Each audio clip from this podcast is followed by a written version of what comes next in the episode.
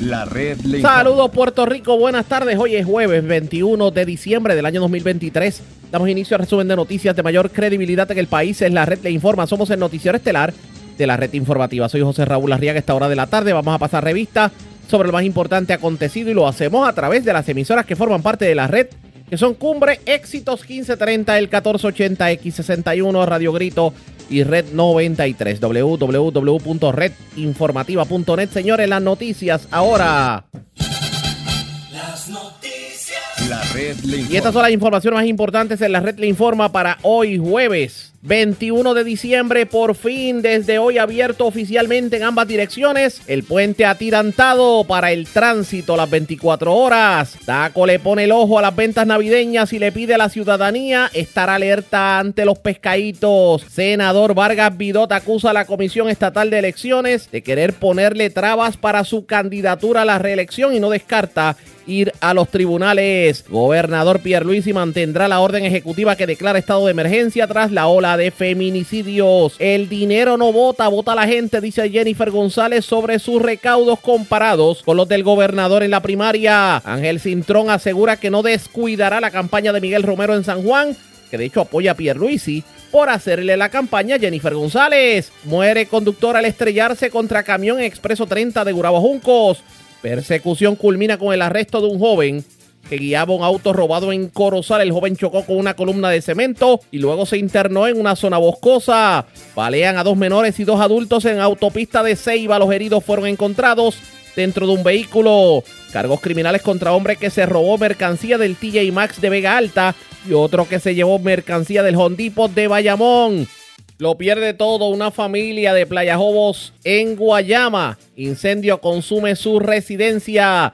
Estafan a mujer con inversión en criptomonedas en Juana Díaz. Le llevan casi 5 mil dólares. Hombre alega que le robaron mil dólares producto del cambio de un premio en medio de asalto frente a residencia de Toa Baja. Y señores, el frío va a continuar en las madrugadas para todo Puerto Rico. En el centro del país el mercurio alcanzó los medios 50 grados. Esta es la red informativa de Puerto Rico. Bueno, señores, damos inicio a la edición de hoy jueves del noticiero estelar de la red informativa. De inmediato a las noticias. Buenas noticias para la gente que reside en la zona central.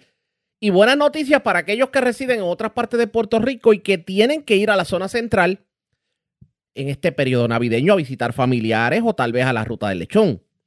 Y resulta que hoy se abrió al tránsito vehicular en ambas direcciones 24 horas el puente atirantado de Naranjito. Para el que no lo sepa, el puente atirantado se cerró en abril cuando se comenzaron la, cuando se comenzó la reparación del puente, tomando en cuenta los visos de construcción que tenía.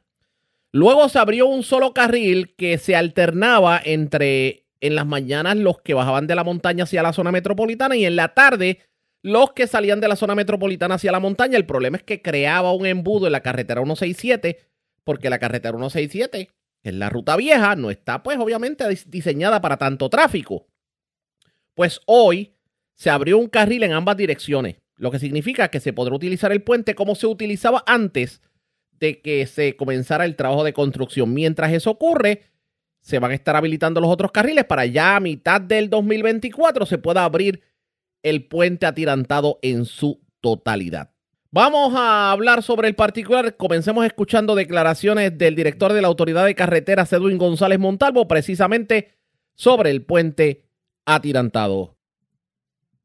Básicamente ya hemos culminado los trabajos de reparación en dos carriles. Estamos dentro del calendario y básicamente estamos dando los toques finales. Básicamente eh, ya eh, colocando lo que sería la rotulación nueva, apagando las pantallas de mensaje variable, para que básicamente eh, ya todos los ciudadanos de la montaña no van a tener que preguntarse si tengo que tomar el desvío de la 167, el puente está cerrado en esta dirección, en otra, qué hora es, sino que va a tener dos carriles, uno en ambas direcciones, que es lo que ha, tenido básicamente el puente desde que se eh, abrió el tránsito. Durante las 24 horas. Sí, en 24 horas eh, va a tener abierto el tránsito, eh, un carril en ambas direcciones y, y ya entonces con- continuamos entonces con las labores en los otros dos carriles, eh, lo cual nos va a permitir básicamente hacer lo mismo que hicimos en este, demolición de, de las ondulaciones y luego una colocación de una capa eh, de material eh, polimérico cementicio arriba del mismo ah, como overlay para culminar entonces esa trabajos de reparación en los otros dos carriles. Y las personas pueden este, pasar por ahí eh, seguros, ¿verdad? De que no va a suceder nada.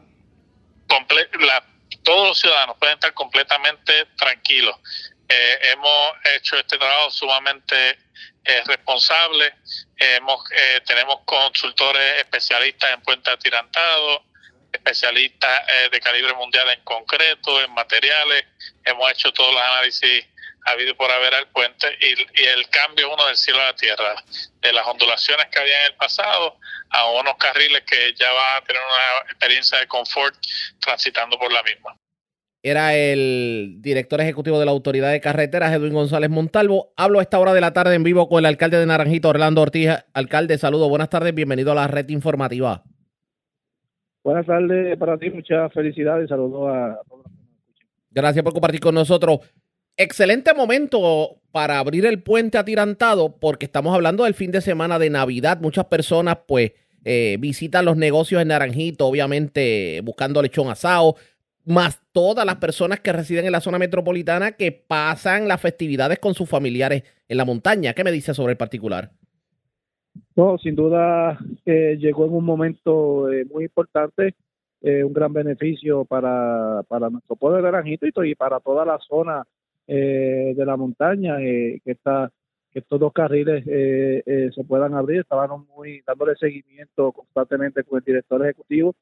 Así que habían buenos ¿verdad? pronósticos de que se abriera antes eh, de las Navidades, lo cual está ocurriendo. Ya esta mañana estuvimos allí y ya pues el tránsito en ambas direcciones se estaba se estaba dando de manera continua así que estamos eh, muy contentos como tú bien expresas pues los comerciantes pues eh, van a también a tener esa esa oportunidad de recibir las visitas pero también las familiares que, que vienen a visitar eh, ¿verdad? esta zona pues será de mayor provecho y sin duda mejora no solamente la calidad de vida sino también el aspecto eh, económico que, que se beneficia así que eh, ¿qué te puedo decir? Contento, ¿verdad? Con esta apertura, pero importante que sepa la ciudadanía que la reparación del puente no ha, o sea, no ha culminado, que su ritmo de trabajo continúa y vamos a estar bien dándole seguimiento hasta que pueda tener, podamos tener los cuatro carriles eh, debidamente eh, eh, reparados ya para allá de, ya, digamos, verano del 2024 que podamos tenerlo O listo. sea, las expectativas para que se, habla, ah, se abra el puente en su totalidad para verano son bastante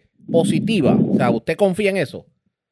están bastante certeras si cogemos la experiencia, ¿verdad?, de que se había hablado de los carriles. Primero, tengo que decirte que cuando se cierra el puente no había ningún pronóstico de apertura, ni parcial, ni nada. Luego, cuando se hicieron los estudios, pues eh, se pudo eh, plantear la apertura de un carril, aunque fuera de manera reversible, que es lo que teníamos hasta ayer. Y ahora, pues, cuando se siguen haciendo los trabajos, la continuidad de los mismos, el, des- eh, ¿verdad? el desarrollo eh, de, de, la, de la obra, pues también se pudo también concluir que se abrieran al menos dos carriles, eh, uno para Bayamón y otro hacia Naranjito, y es lo que está ocurriendo en el día de hoy. Así que por lo menos podemos podemos creer y concluir que, la, que el itinerario de trabajo pues es consono con lo que estamos con lo que hemos vivido. De hecho, los cambios en el en lo que ha- los cambios ¿verdad? que ha habido al itinerario han sido de gran beneficio a la ciudadanía. Primero el carril reversible y ahora tenemos dos carriles, así que si se mantiene el ritmo de trabajo como va, sin duda alguna, eh, digo, ¿verdad? Que no haya un evento de fuerza mayor que, que pueda atrasar eh, los trabajos, pero si mientras se continúen haciendo los mismos de manera continua, como está ocurriendo, pues no debe haber problema de que se abra eh, en verano del 2024. Oiga, pero precisamente sobre la PR5, ¿en qué quedó lo del sumidero de la PR5 frente al hospital? Eh, ¿Se está haciendo? Si la, eh, si la PR5 lo que está en espera el contratista que lleguen los materiales, ya llegaron, llegó una parte, falta que lleguen otras, este es un material que no, no existe aquí en Puerto Rico, Estos fueron órdenes que se hicieron en, en fuera de, eh, de, Puerto Rico, así que eh, obviamente ahora tiene los periodos navideños, los recesos, lo- la mayoría de estas contractoras eh, tienen cierran, Así que la conversación que tuve con el director es que ya para, digamos, mediados de enero en adelante, eh, comien- eh, lleguen los materiales que faltan para entonces en cualquier momento eh, iniciar los trabajos. Pero sea, sí, que el po- trabajo se está... Pero que Ajá. podríamos decir entonces que tal vez eh, llegue la reparación total de este sumidero, con- podemos decir que paralelo con la reapertura completa del puente. pu- pu- pudieran coincidir, correcto, pudieran coincidir. Obviamente no tengo detalle ¿verdad? Del, del- de los trabajos, del itinerario, el estimado de, de- de tiempo en la reparación, pero pudieran coincidir. Es, una, es, una, es un pronóstico que se pudiera dar. Alcalde, ¿cómo usted analiza el 2023 para el municipio de Naranjito? Bueno, tengo que decirte, fue dos grandes retos en términos de las lluvias que, que tuvimos, sin duda alguna nos impactaron eh, grandemente. Obviamente el sumidero, esto que este sumidero que ocurrió el 27 eh, de abril, luego tuvimos otras lluvias que nos afectó la 152, que se tuvo que trabajar de emergencia. Hemos tenido este grandes retos, pero también se ha, se ha trabajado de manera efectiva.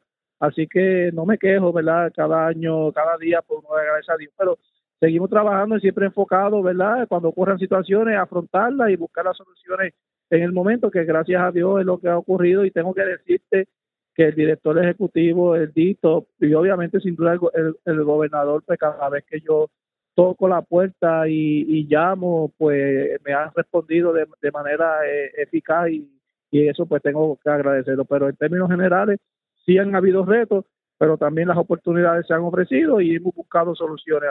Y seguiremos trabajando hasta resolver todos estos dolores de cabeza que hemos que hemos tenido, pero para eso estamos, para no, no escondernos y afrontar la realidad y buscarle soluciones. Vamos a ver qué nos trae el 2024 a todos los puertorriqueños, ahora que estamos en periodo eleccionario y con una junta de control fiscal que parece que no les quita el guante.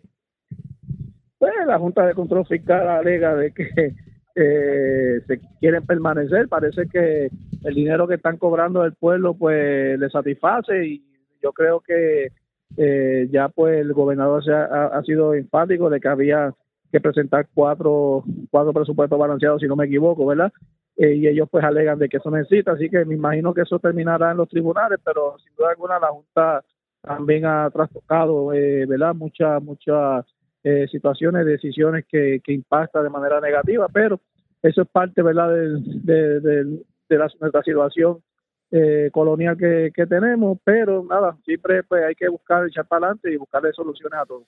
Cierro con esto. La primaria se ha tornado un poco caliente entre Pierluis y Jennifer González. ¿Usted no cree que llegó el momento de ponerle el freno a lo que puede ser que cada vez aumente el, la temperatura y el color de los señalamientos de parte y parte para evitar una división que le traiga problemas al PNP?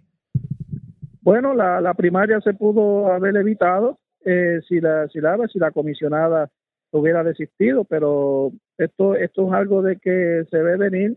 Son dos líderes fuertes eh, del partido, cada cual va a querer poner eh, sus ideas y lamentablemente, verdad, Eh, no vamos a ver ese ataque directo de los de los protagonistas de la de la primaria, pero obviamente sin duda alguna las, las personas que siempre están alrededor son los que es algo inevitable. Eso, por más que se hable, la experiencia dicta que, que no es así. En una primaria, yo no he visto una primaria todavía que yo recuerde, ¿verdad? Tal vez me equivoque, pero yo no he visto una primaria amorosa, por lo menos hasta, hasta, el- hasta el sol de hoy. No, definitivo. Que, que no, no vislumbro que, que eso, eso ocurra. Así que la- la- el libro de la política te dice que una primaria. Digo, pero a usted, a usted no obviamente me imagino que no es de los que piensa que si la división sigue vamos a terminar siendo gobernados por la alianza. Lo, bueno, lo que sucede es que toda, todo puede, puede, puede, puede ocurrir, son las, pro- las probabilidades existen, pero Usted se imagina a Juan la- Dalmao gobernando a Puerto Rico, nada más y nada menos que el presidente del PIB. no, no, esto sin duda alguna se, sería nefasto para el, para el pueblo de, eh, de, de Puerto Rico. Ellos se visten ¿verdad? de una forma, pero ellos saben las, cuáles son las intenciones. Eh, todas, pero no debe ocurrir porque aparte de eso, PNP en los últimos años ha presentado primaria y al final resulta, ¿verdad? Se ha demostrado resultar electo, así que eh, por lo menos también está esa experiencia que, que hemos tenido y no creo que, que tengamos duda de que independientemente cuando Pedro Pierluisi gane la, la primaria, pues va a ser se- seguirá siendo el gobernador de Puerto Rico. Vamos, vamos a estar pendientes de lo que ocurra. Gracias, alcalde. Buen fin de semana y feliz Navidad. Muchas felicidades para ti, para toda la familia y al pueblo de Puerto Rico. Muchas gracias. Y a- estamos a la vuelta. Y a usted también, era el alcalde de Naranjito, Orlando Ortiz. Así las cosas, abrió el atirantado. Claro, dos carriles. Esperemos a ver qué va a pasar en el, a mediados del 2024 cuando se espera que se abra en su totalidad el puente. Ustedes pendientes a la red informativa. Presentamos las condiciones del tiempo para hoy.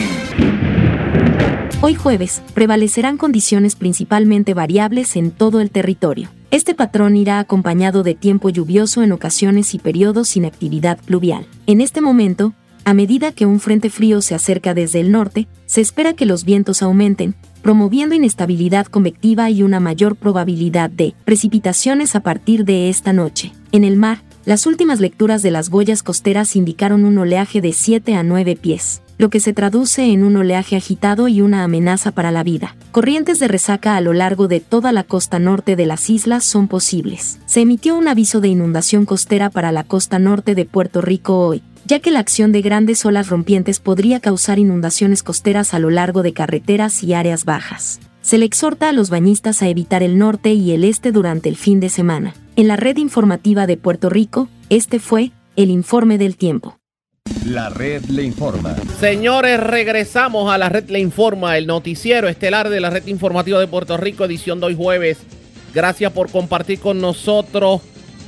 Restan días para la Nochebuena y la Navidad y hay personas que han dejado para último minuto las compras navideñas. No solamente eso, sino que las personas van a los supermercados para comprar comestibles y artículos que van a utilizar en las festividades navideñas.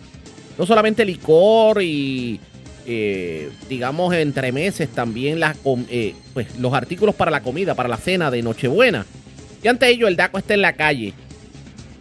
Hoy tuvimos la oportunidad de dialogar más tempranito en la mañana con la titular del DACO, la licenciada Lizonet González, y estas fueron las recomendaciones que dio sobre qué debe hacer la persona para evitar que las compras navideñas sean un dolor de cabeza. Estamos activos en las calles y cuando digo en las calles me refiero a los comercios, en los centros comerciales, supermercados.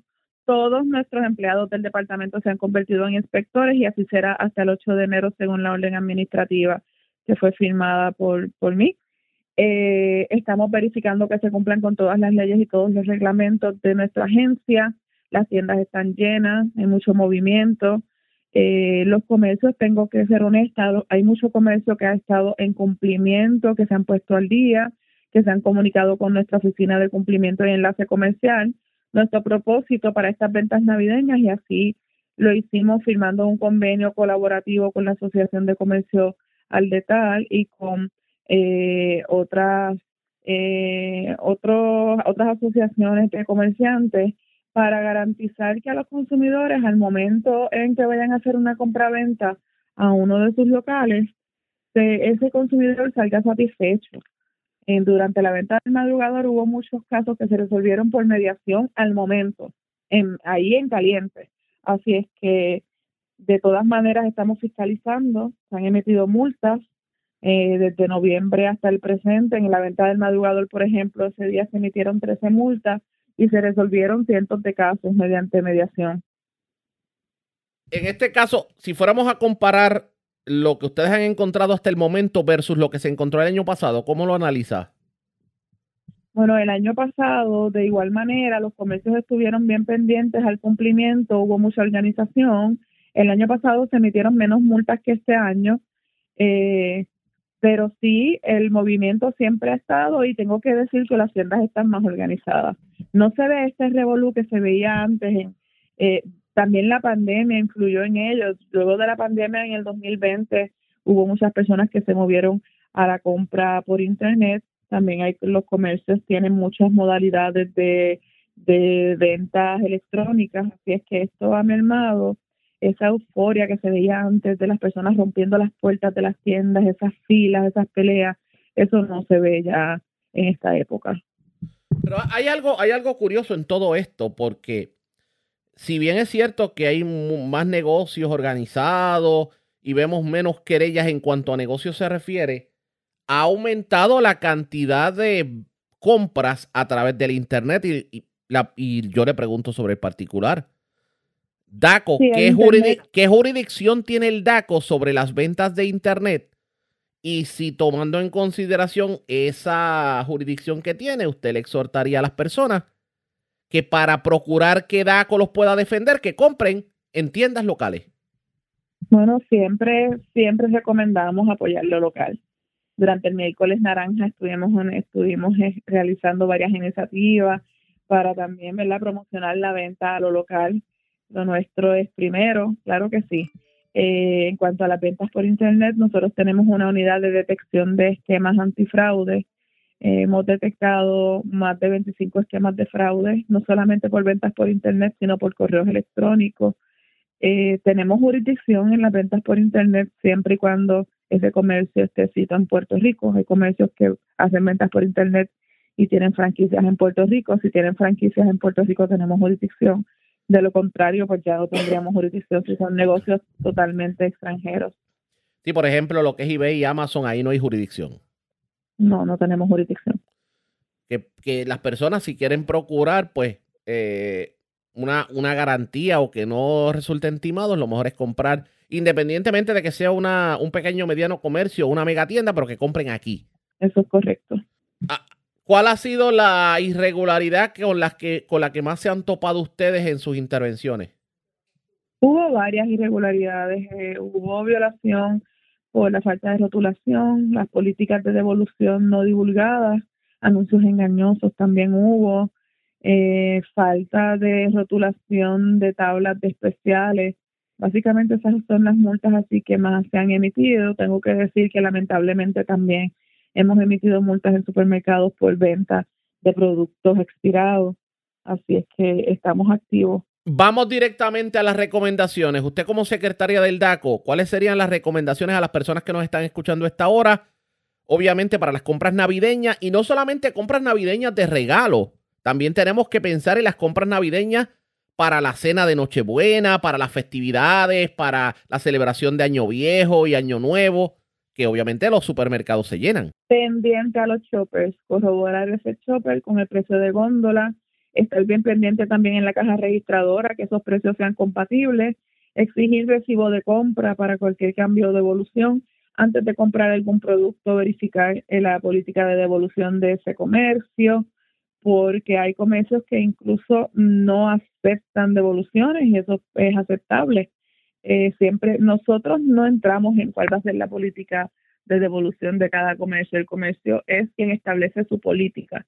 Nosotros lo que fiscalizamos es la divulgación de la misma, que esté rotulada, el consumidor pues pueda verla en ese comercio, además de que en el recibo también se le divulgue. Básicamente el comercio es quien decide cuál va a ser su política. Cuando vayan a comprar productos eh, electrodomésticos, electrónicos, también bien pendientes a las garantías, si es con el manufacturero, si es con el comercio, son factores que el consumidor tiene que estar bien pendiente.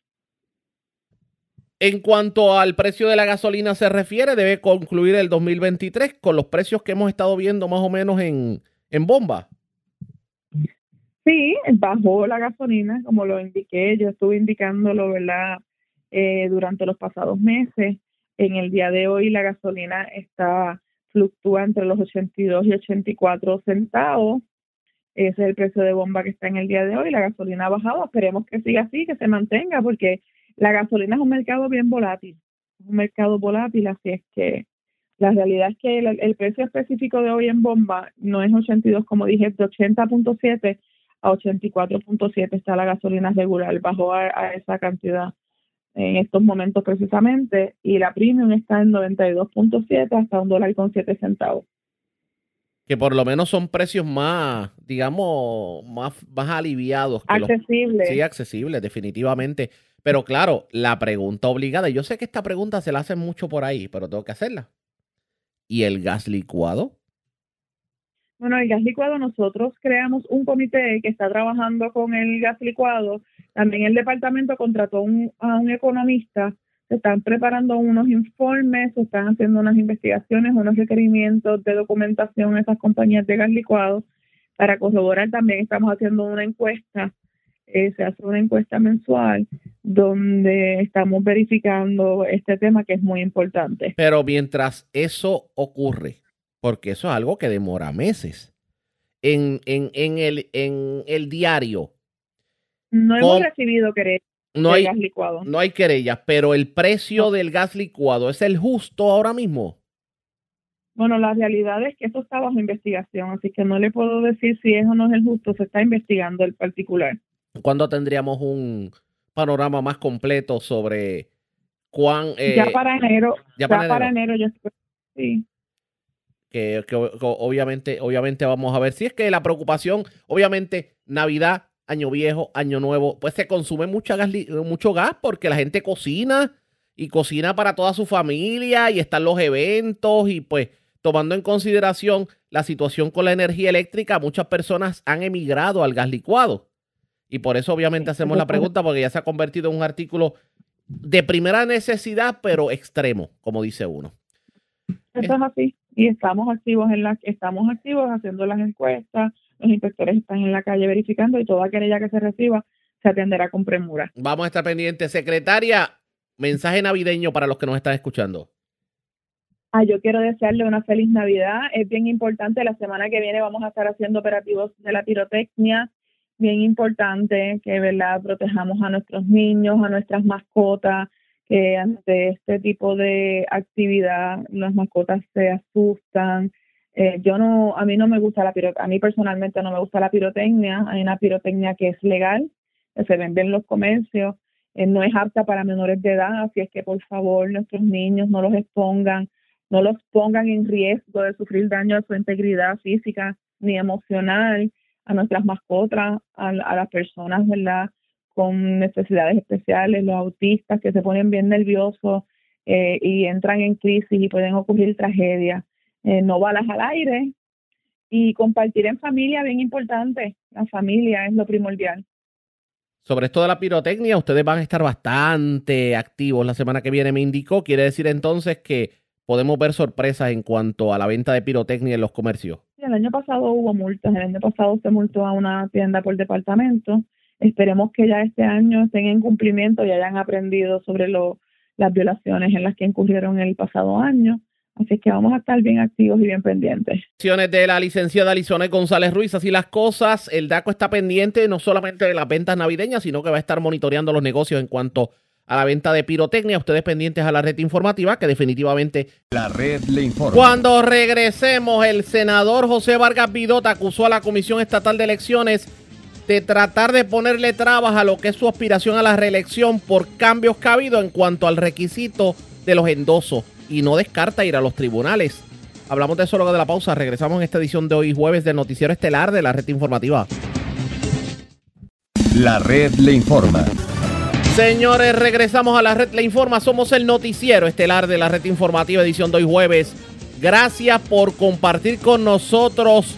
El senador independiente José Vargas Vidot dijo que espera que la Comisión Estatal de Elecciones acoja la petición formal que sometió ante el ente electoral luego de que establecieran en el reglamento para la erradicación de candidaturas de los partidos políticos e independientes, que la firma electrónica de los endosos de los aspirantes a puestos políticos independientes debe coincidir con la firma anterior de los electores. O sea, ¿a qué se refieren? ¿Van a verificar firmas? ¿Entienden que los candidatos independientes de alguna manera van a eh, alterar lo- los endosos? Pues en entrevista con Ayola Virella de Metro, el líder político asegura que los políticos tradicionales han metido la pata tanto que hacer lo que están haciendo sería como echarle más tierra a la tumba. Dice que tirarle a él es como darse un tiro en el pie. Él va a estar obviamente aspirando a la reelección, pero entiende que la Comisión Estatal de Elecciones le está colocando obstáculos a la hora del recogido de endosos, por lo que califica todo esto que está ocurriendo, esta nueva regla de la Comisión para los endosos como una medida política. En entrevista con Yola Virella de Metro vamos a escuchar lo que dijo el senador independiente José Vargas Vidot. Hay proyectos que se quedaron, o sea, yo soy una persona que tengo un principio de vida, ¿verdad? Y es, concluir las cosas, porque creo que el país en realidad nos hemos naturalizado la inconclusión como una parte de nuestra conducta social. En, mi caso, eh, esas son personas en las calles, son personas con problemas, con, con adicciones o con uso de drogas, personas que son eh, eh, atacadas por la, por la violencia, pero también a las comunidades frágiles y vulnerables que son objeto siempre de, leyes que, que, finalmente la trascendencia que tienen es en contra de ellos, como por ejemplo la, la expropiación forzosa, verificación, eh, las reformas universitarias, que. Así que eh, yo, no, yo no creo que ninguno de ellos eh, se haya podido concluir, aun cuando he presentado unas legislaciones contundentes sido el producto precisamente de consulta. Senador, estamos teniendo problemas con la comunicación, con el Internet, eh, pero en lo que volvemos a conectar, básicamente lo que he entendido es que en efecto tiene proyectos que han quedado inconclusos y que por eso estaría radicando para un segundo término, proyectos que atienden a las eh, comunidades más vulnerables como las personas sin hogar, eh, pero también eh, distintas comunidades. Habló del tema de las expropiaciones forzosas, temas de reformas universitarias. Así que vamos a intentar nuevamente conectar con el senador. Creo que ahí lo tenemos nuevamente, senador. estaba haciendo un poco un resumen de lo que estaba contestando. Eh, pero quería preguntarle, em, el cuatrienio pasado usted demandó a la Comisión Estatal de Elecciones por el tema de los endosos que le requerían y tengo entendido que ahora hay nuevamente una regla que le, querrían aplicar a los candidatos independientes, como es su caso, versus a los candidatos que corren en un partido. ¿Qué es lo que está pasando? Lo que está pasando es que yo creo que muchas personas que están afiliadas a la FOSIL a la fosilización de la llamada democracia, que no entienden cuál es la, el reclamo de la gente a, transparencia, pues lo, hacen viable a través de superfugios que se crean a partir de la ley, porque el código electoral eh, establece seis razones por las cuales un endoso no debe ser aceptado. Ninguna de esas seis razones eh, incluye la, firma como un elemento de evaluación negativa o para rechazo de un, de un endoso. Sin embargo, eh, muy creativos los comisionados, de momento llegan y, y, le añaden una regla adicional que obviamente es arbitraria, caprichosa, maliciosa eh, y que va dirigido a lo mismo que fue dirigido a los 54.220 endosos que me exigieron la primera vez para que yo no pudiera llegar. Ellos saben que yo estoy haciendo un buen trabajo, ellos saben que yo no le hago daño a, a, a otras cosas, yo, yo soy una voz de pueblo que debo de estar ahí porque provoco que provocó mediación, que provocó eh, concertación, acuerdos y que sobre todo en momentos en donde las legislaturas van a ser pluralistas, hace falta gente como yo que, que, que sabemos ya mover el sistema en favor del pueblo. Pero eh, nos están rechazando más del 50% de los endosos basado en el elemento de que, la, firma electrónica no se parece o es incompatible a la firma física. Se repartió a los comisionados un manualcito para cómo analizar firmas y los volvieron peritos calígrafos. calígrafos eh, y de momento esa, esa, esa nueva ley, esa nueva regla, que es exclusiva para las personas que entramos como eh, candidatos independientes y no extensiva a los partidos y a los otros candidatos que van abrigados a los partidos, obviamente tiene una razón de ser y es tratar de cerrucharnos las, las aspiraciones eh, y que no lleguemos entonces a la elección general, porque saben que cuando yo llegue a la elección general, ciertamente voy a contar, con mucha humildad lo digo, con el honor de la confianza del pueblo. Pero entonces usted estaría eh, regresando nuevamente a los tribunales eh, o va a hacer algún planteamiento ante la propia Comisión Estatal de Elecciones antes de ir al tribunal.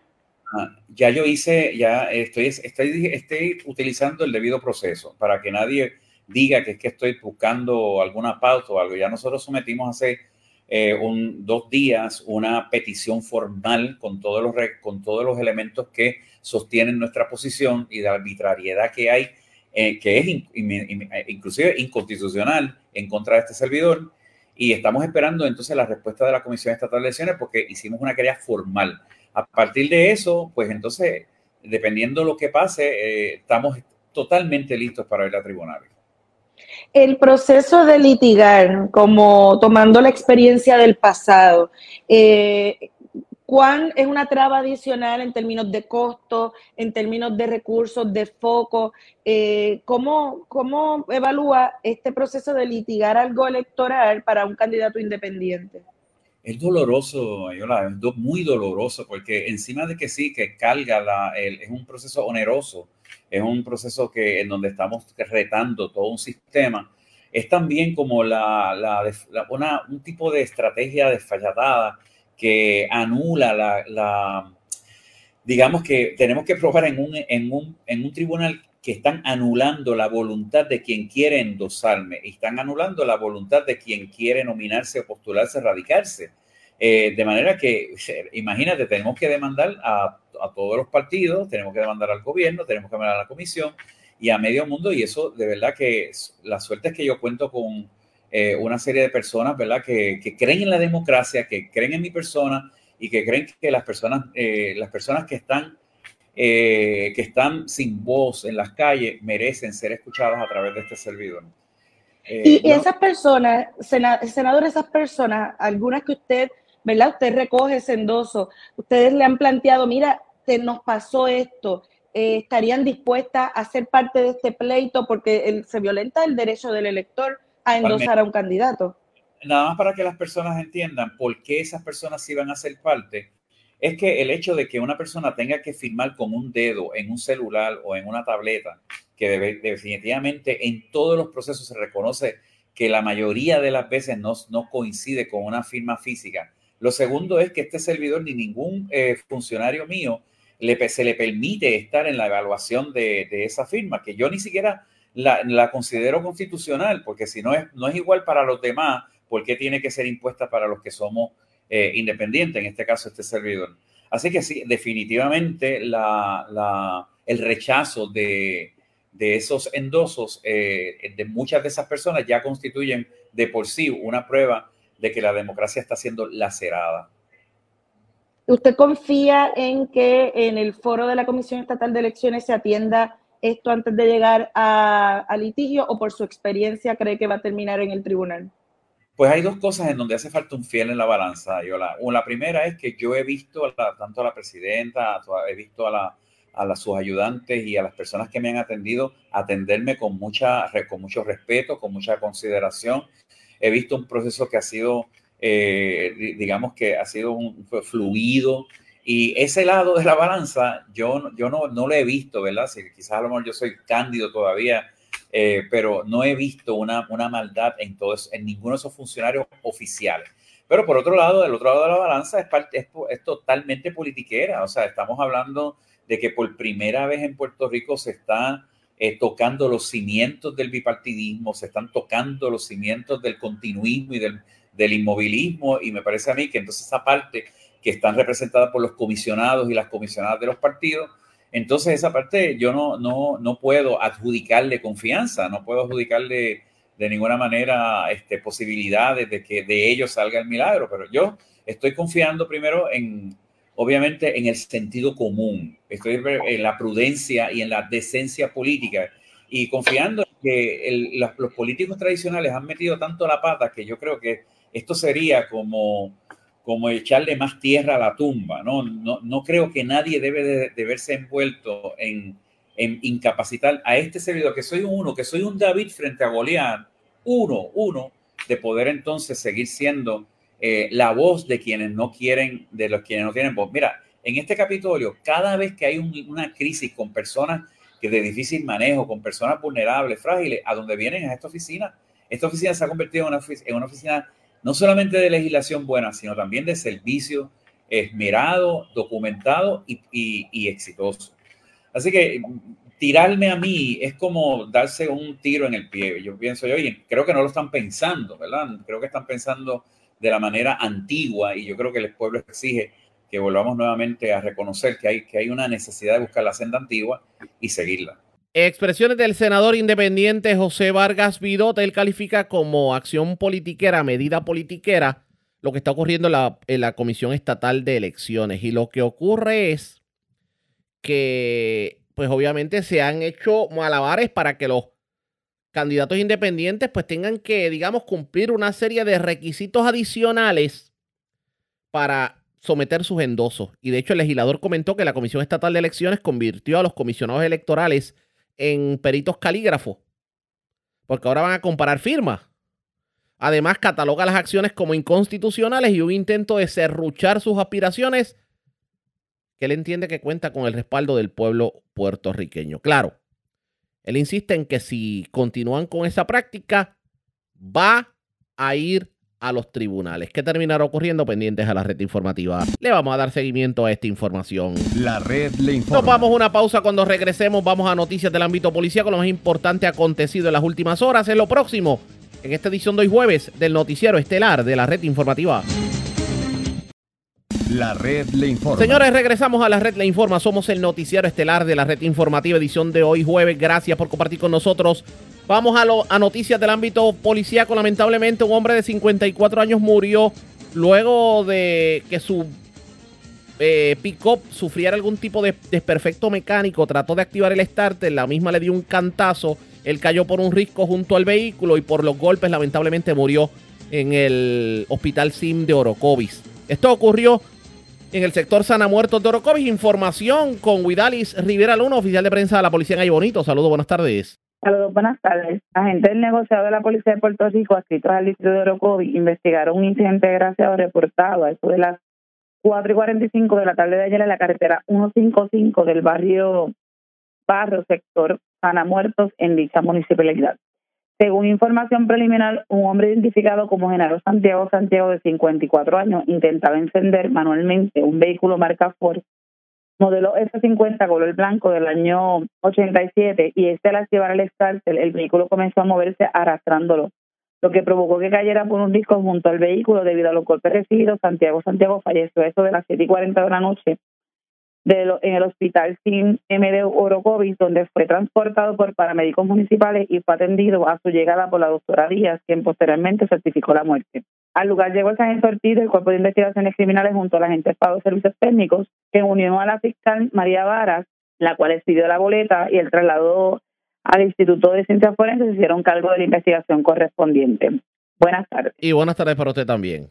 Gracias, era Huidalis Rivera Luna, oficial de prensa de la policía en Ay Bonito. De la zona de la montaña vamos a la zona metropolitana y zona centro-norte del país. Las autoridades arrestaron a un joven de 18 años luego de comerse la luz roja del desvío viejo de Corozal cerca de la superior, de la escuela superior. Y claro, a pesar de que trataron de detenerlo, al principio no se detuvo, la policía logró capturarlo, logró detenerlo posteriormente, porque esta persona perdió el control del vehículo y chocó con una columna de cemento. Pero a esta persona le ocuparon un cargador, 15 municiones calibre 9 milímetros y el vehículo figuraba hurtado. Además, radicaron cargos criminales contra una persona que se apropió de mercancía del Home Depot de Bayamón y también se reportó un robo en la calle Marina de la urbanización, eh, de la urbanización Levitown. Aparentemente, eh, la persona estaba revisando el buzón y le quitó un sobre que tenía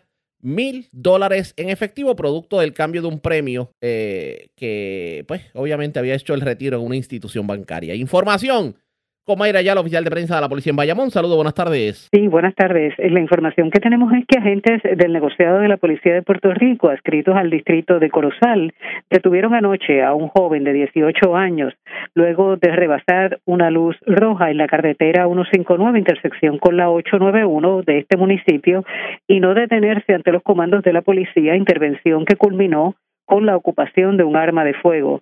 De acuerdo a la información preliminar, mientras el conductor de un Kia Forte color blanco del año 2020 manejaba por esta vía de rodaje, no obedeció el alto de la policía y siguió transitando. Al llegar al kilómetro 14.9 de esta vía de rodaje 159, perdió el control y chocó con una columna de cemento. Eh, según se informó, el individuo salió del interior del auto y se internó en un área boscosa, siendo arrestado por el agente Abraham Resto del distrito de Corozal, que le ocupó un arma de fuego, un cargador y 15 municiones calibre 9 milímetros.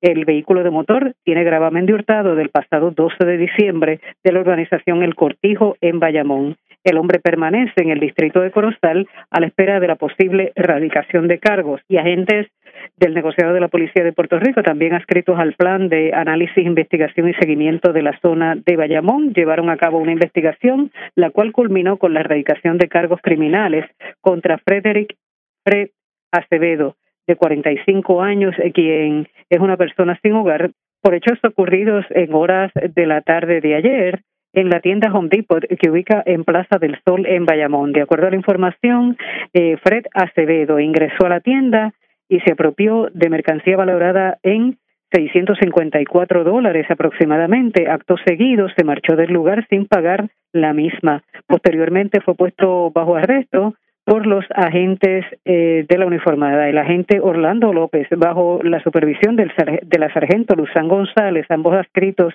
a la zona de Bayamón, consultaron el caso con Roberto Hernández, eh, quien ordenó radicar un cargo por violación al Código Penal de Puerto Rico al cometer apropiación ilegal agravada. El arrestado fue llevado ante la juez Aida Meléndez, quien luego de escuchar la prueba determinó causa en el delito señalándole una fianza de cinco mil dólares, además de diligenciarle dos órdenes de arresto con una fianza de quince mil eh, por no comparecer al tribunal en casos anteriores, la cual no prestó siendo ingresado en el complejo correccional de Bayamón. Gracias por la información. Buenas tardes. Buenas tardes. Gracias, era Mayra la oficial de prensa de la policía en Bayamón. Nos quedamos en la zona norte y metropolitana porque las autoridades arrestaron a un hombre de 55 años.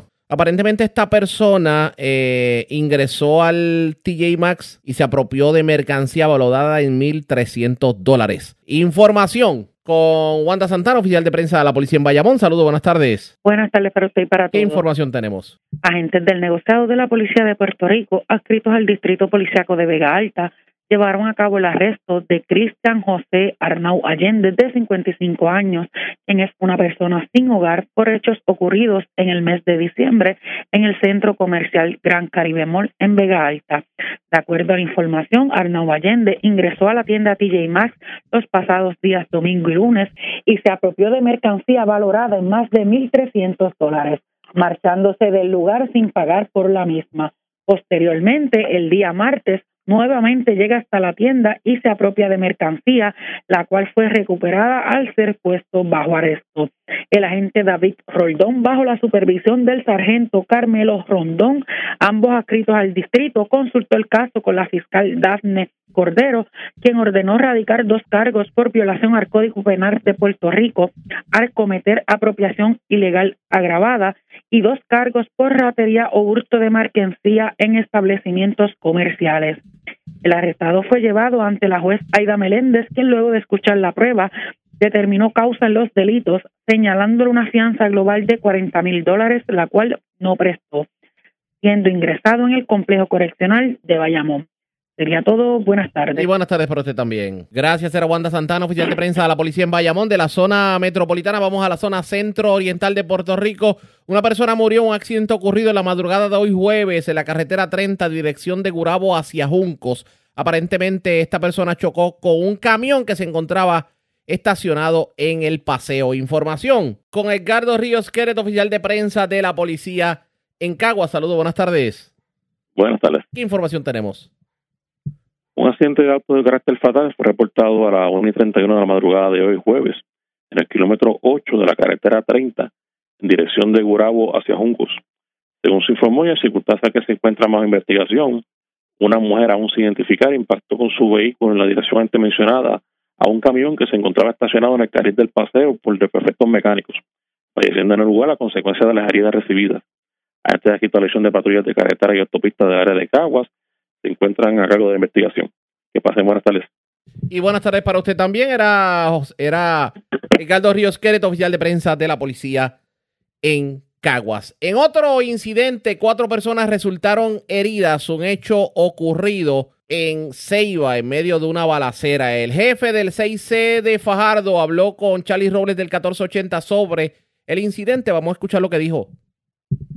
Correcto, eh, lo que tenemos hasta el momento, estos caballeros eh, estaban transitando de Ceiba hacia Fajardo en una Ford 150 color azul, cuando ellos indican de lo que hemos entrevistado que a su lado derecho tienen una, lo que puede ser una, una Tacoma color blanca o color gris y de ahí un individuo les realiza múltiples disparos. Ellos se detienen en lo que es la grama a mano izquierda, el otro vehículo continúa la marcha.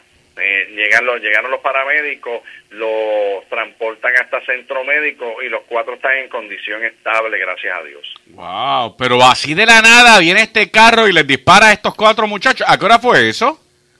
Eso fue alrededor de la de la 1 y 30 o 2 de la mañana. Nosotros estamos verificando de si fue que eh, ocurrió alguna situación, pero hasta el momento de la entrevista que, que le hemos hecho a los caballeros, pues ellos no han brindado información de que haya sucedido algún evento. Pero todavía hemos entrevistado tres, nos falta uno que está sedado. Estamos esperando que pues le pase el, el efecto de los medicamentos para poder entrevistar y saber entonces la versión de él. No obstante, vamos a verificar las cámaras que puedan tener, podamos tener cercanas y vamos a seguir realizando entrevistas. Oiga, Trendy, ¿con qué le dispararon? ¿Qué tipo de, de bala era? ¿Munición? Lo que se ocupó se ocuparon alrededor de 27 este, casquillos de rifle. ¿De rifle? ¿De AK? Sí, de, de AR, lo que es de AR-15. aquí el, el AR-15.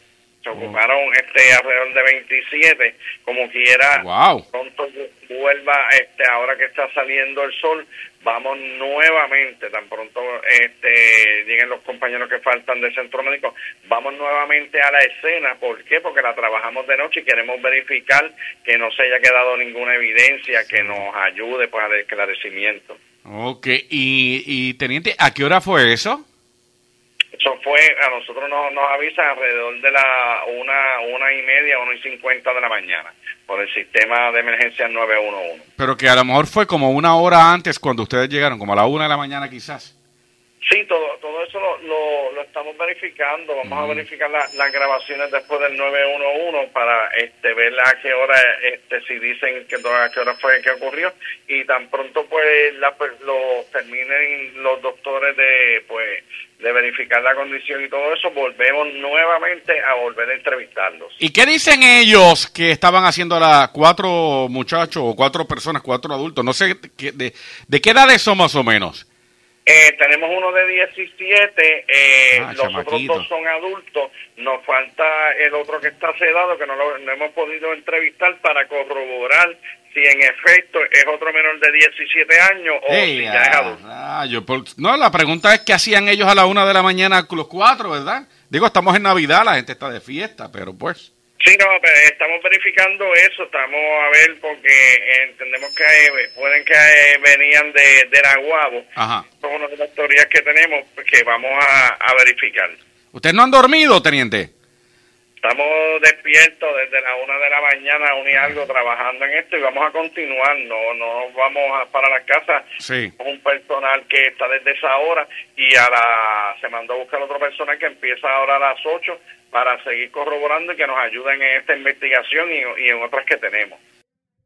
Expresiones del jefe del 6C de Fajardo. Así las cosas. Cuatro personas resultaron heridas en medio de esta balacera ocurrida en la zona de Ceiba. Señores, más noticias del ámbito policial con nuestra segunda hora de programación. Por esta hora de la tarde hacemos lo siguiente. La red le informa. Tomamos una pausa, identificamos nuestra cadena de emisoras en todo Puerto Rico. Regresamos con más en esta edición de hoy jueves del Noticiero Estelar de la Red Informativa.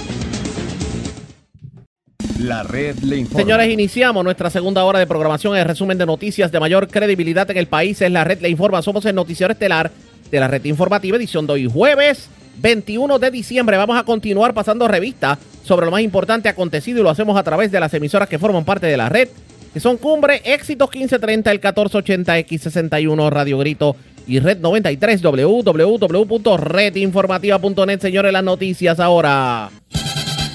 Las noticias. La red le informa. Y estas son las informaciones más importantes en la red le informa para hoy jueves 21 de diciembre. Por fin, desde hoy abierto oficialmente en ambas direcciones, el puente atirantado para el tránsito las 24 horas. Taco le pone el ojo a las ventas navideñas y le pide a la ciudadanía estar alerta ante los pescaditos. Senador Vargas Vidot acusa a la Comisión Estatal de Elecciones de querer ponerle trabas para su candidatura a la reelección y no descarta ir a los tribunales. Gobernador Pierluisi mantendrá la orden ejecutiva que declara estado de emergencia tras la ola de feminicidios. El dinero no vota, vota la gente, dice Jennifer González sobre sus recaudos comparados con los del gobernador en la primaria. Ángel Cintrón asegura que no descuidará la campaña de Miguel Romero en San Juan que de hecho apoya a Pierluisi, por hacerle la campaña a Jennifer González. Muere conductor al estrellarse contra camión expreso 30 de Gurabo Juncos. Persecución culmina con el arresto de un joven que guiaba un auto robado en Corozal. El joven chocó con una columna de cemento y luego se internó en una zona boscosa. Balean a dos menores y dos adultos en autopista de Ceiba. Los heridos fueron encontrados dentro de un vehículo. Cargos criminales contra hombre que se robó mercancía del TJ Maxx de Vega Alta y otro que se llevó mercancía del Hondipo de Bayamón. Lo pierde todo una familia de Playa Jobos en Guayama. Incendio consume su residencia.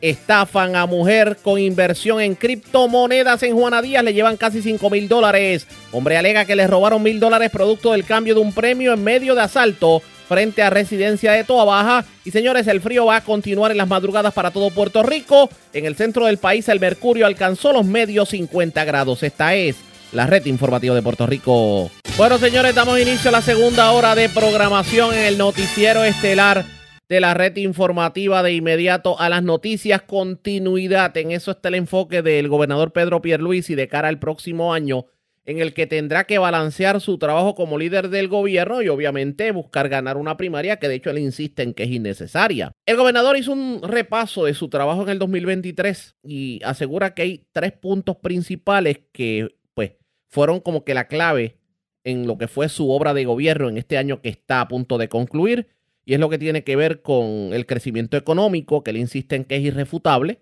eh, lo que tiene que ver con el aumento de sueldo a los trabajadores y las obras de reconstrucción que se han disparado. Vamos a escuchar parte de lo que fue una entrevista que le diera al rotativo el vocero, el gobernador Pedro Pierluisi, resumiendo precisamente lo que ha sido este año 2023 en la administración de gobierno. Y término. Y lo primero que me viene a la mente es eh, el crecimiento económico sostenido que hemos tenido en los pasados tres años me siento agradecido de Dios, del gobierno, los que me acompañan en el gobierno, así como nuestro sector privado, por ese crecimiento que es, irrefutable. estamos hablando en promedio como 3% al año, 110 mil empleos más ahora que cuando comenzó mi gestión en la fortaleza, 5.8% eh, eh, de desempleo, el más bajo desde, desde que eso se está eh, registrando. Así que eso es lo primero que me viene a la mente. Lo segundo es que la reconstrucción que estaba paralizada prácticamente por diversas razones cuando comenzó esta administración, ahora también es irrefutable que está ya, cogió un vuelo que no hay quien la pare. Eh, estamos hablando de cerca de 3.000 proyectos en construcción actualmente 2.600 proyectos completados cuando solamente se habían completado 500 al comienzo de la administración. O sea que el movimiento es, eh, es ya bien significativo y realmente se está dando a, base de la capacidad que tiene nuestra industria de la construcción para llevarla a cabo, que no es, es algo positivo, o sea, está, capacidad. Entonces, y, la, la tercera área que tengo que mencionar es el área de justicia social.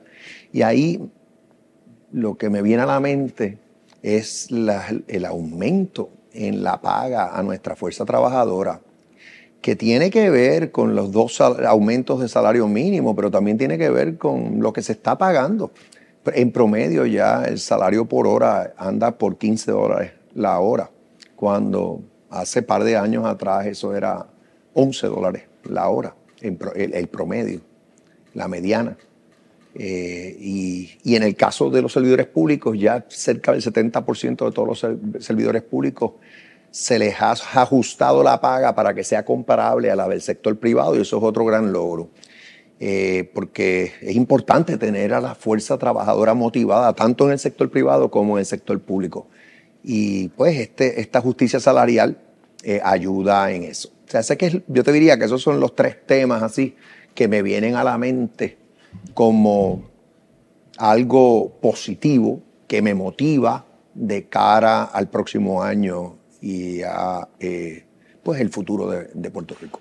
Ahora bien, ¿qué opina el gobernador sobre asuntos que han estado en boca de todos en esta semana? Por ejemplo, lo más reciente fue el caso del feminicidio ocurrido en Atillo y tal parece que esto de, de los feminicidios como que no se le ha podido poner el cascabel al gato. Dice el gobernador que pues obviamente toda violencia es repugnante, pero insiste en que va a mantener la declaración de emergencia por violencia de género. Escuchemos al gobernador. Bueno, eh, toda violencia es, eh, es eh, repugnante, o sea, es repudiable. Eh, cada caso de feminicidio es bien lamentable. Por eso yo voy a mantener la declaración de, de emergencia por violación de género. Así le continuamos dando prioridad a esta área de la criminalidad.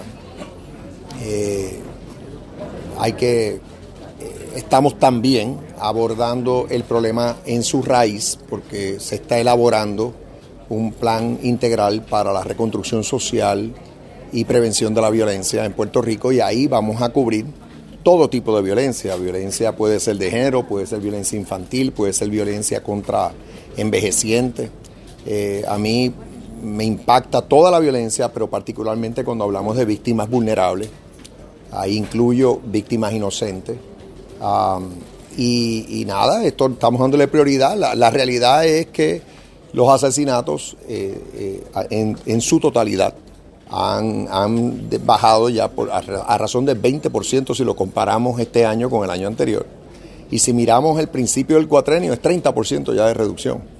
O sea, lo que pasa es que cada uno de ellos es, es, es espantoso y nos, nos, nos, nos choca, nos molesta, nos incomoda, crea inseguridad.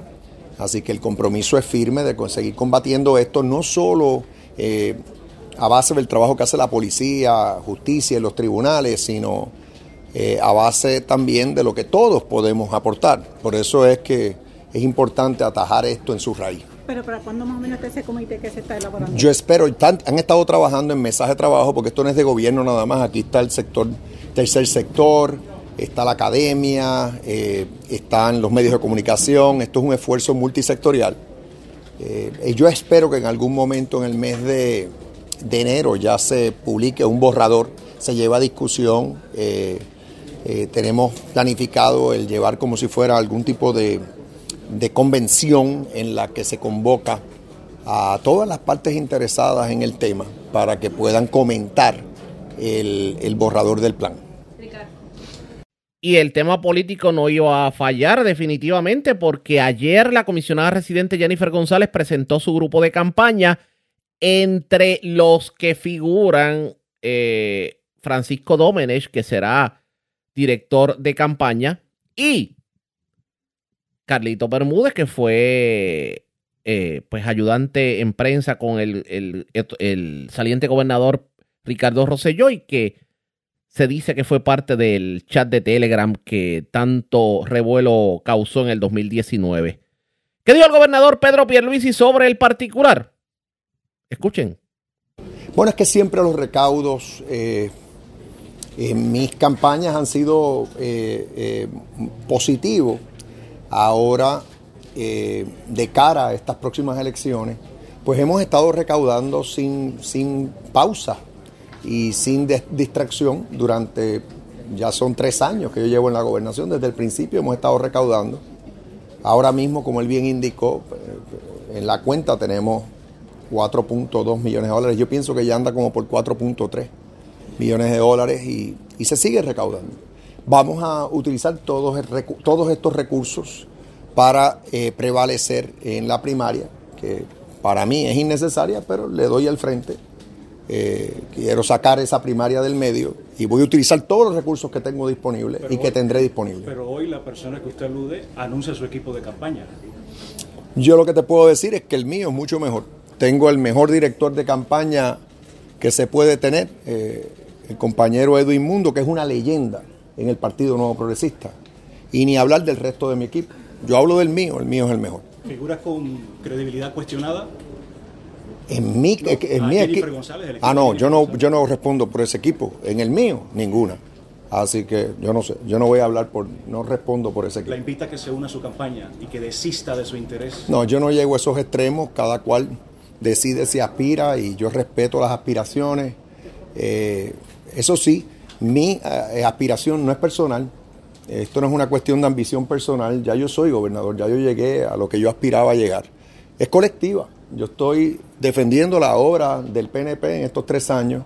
Lo que yo quiero es continuidad de esa obra en los próximos eh, cinco años. De igual manera, lo que quiero es que la reconstrucción se siga dando como va, a todo vapor. y quiero seguir haciéndole justicia social a nuestro pueblo este cambia, cambia de cada cuatro años no es bueno para Puerto Rico. La continuidad es algo que se aprecia en el sector privado y también se debe apreciar en el gobierno. Eh, no queremos distracciones, no queremos atrasos por cambios de equipo, por, por, cancelaciones de buenas iniciativas y programas. Así que yo en esta campaña soy el único que vengo a rendir cuenta con la frente en alto de lo que hemos hecho colectivamente y de igual manera decir lo que falta por hacer y expresar mi compromiso para que se lleve a cabo. Ella repite y retoma una persona involucrada en el chat. Por eso, eso ya que cada cual defienda lo suyo. Yo estoy muy orgulloso de mi equipo. Tengo el mejor de, tengo el mejor equipo eh, que se puede tener el partido bajo mi presidencia. La diferencia es abismal con los otros partidos. A nivel de organización, todos los municipios con candidaturas para las alcaldías, todos los municipios eh, reorganizados, eh, a nivel de erradicaciones de candidatos y candidatas del PNP, la distancia cuando lo comparamos con los otros partidos es abismal, los endosos que se están dando.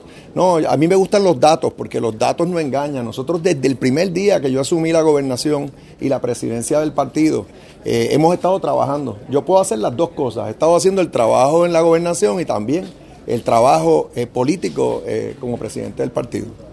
Declaraciones de Pedro Pierluisi. De hecho, Pierluisi insistió en que su equipo de campaña es mejor inclusive que el que anunció Jennifer González en el día de ayer. Hizo, eh, se reiteró, por ejemplo, en el caso de Edwin Mundo, que pues es reconocido como uno de los estrategas políticos más, eh, digamos, con más conocimiento en Puerto Rico, entre otros funcionarios. También en cuanto a lo que tiene que ver con, con el ingreso, eh, pues la campaña de Pedro Pierluisi cuenta con 4.3 millones de dólares en sus cuentas de campaña y precisamente reaccionó al hecho de que, de que está recogiendo tanto dinero. Él dice que se van a utilizar los recursos para prevalecer en la primaria y aunque entiende que es innecesaria, pero va a todas, como dice el refrán. Claro está, eso es lo que dice Pedro Pierluisi. Pero ya que tocamos ese tema de la política y de las finanzas, ¿Qué dijo Jennifer González? El hecho de que Pierluisi en recaudos esté casi 4 a 1. Vamos a escuchar parte de lo que dijo Jennifer González sobre el particular y sobre el tema relacionado a, a, lo que es la primaria y claro, el tema de la corrupción que sale a relucir tomando en consideración el caso que se ve en la Corte Federal en contra de la otrora representante María Milagro Charbonnier. ¿Qué dijo Jennifer González sobre ese tema? Lo vamos a escuchar, pero antes hacemos lo siguiente. Presentamos las condiciones del tiempo para hoy.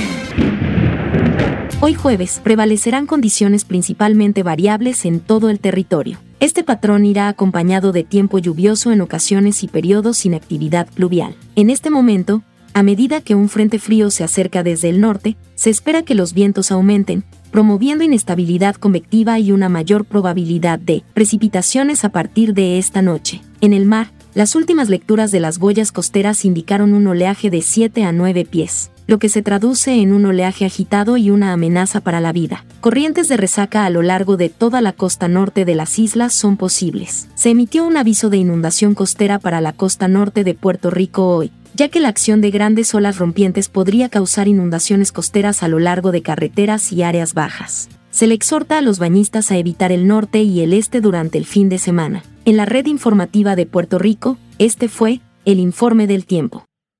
La red le informa. Señores, regresamos a la red le informa. Somos el noticiero estelar de la red informativa edición de hoy, jueves. Gracias por compartir con nosotros. Tal y como lo habíamos adelantado en el segmento anterior, antes del informe del tiempo, la comisionada residente Jennifer González le restó importancia al hecho de que la campaña de Pedro Pierluisi tenga más dinero que la de ella, esté casi 4-1 en recaudo, porque ella dice que el dinero no es quien gana una elección, la ganan Eh, el dinero no vota, vota la gente, fue la frase que utilizó.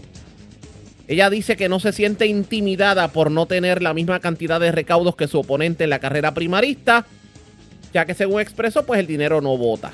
Para que ustedes tengan una idea, según los datos de la oficina del Contralor Electoral, el gobernador Pierluisi supera en recaudos con 3 millones 921.984 dólares. La campaña de Jennifer González tiene 1.042.144 con 93. Esto dijo Jennifer González. Pero yo creo que levanta una bandera el que si tú tienes un comité de evaluación, tengas candidatos y que el 80% de los candidatos que están corriendo aspiren por el Partido Popular, todos tengan un señalamiento antiético. Eso es bien peligroso. Porque imagínense, ya usted tiene una muestra ahí, eh, claro, hay algunos casos que están en curso, algunas pueden ser que haya frívolas, ¿verdad? Pero por lo menos estos tres casos, no, me, consta que no son querellas frívolas, que son asuntos que se han discutido de manera pública.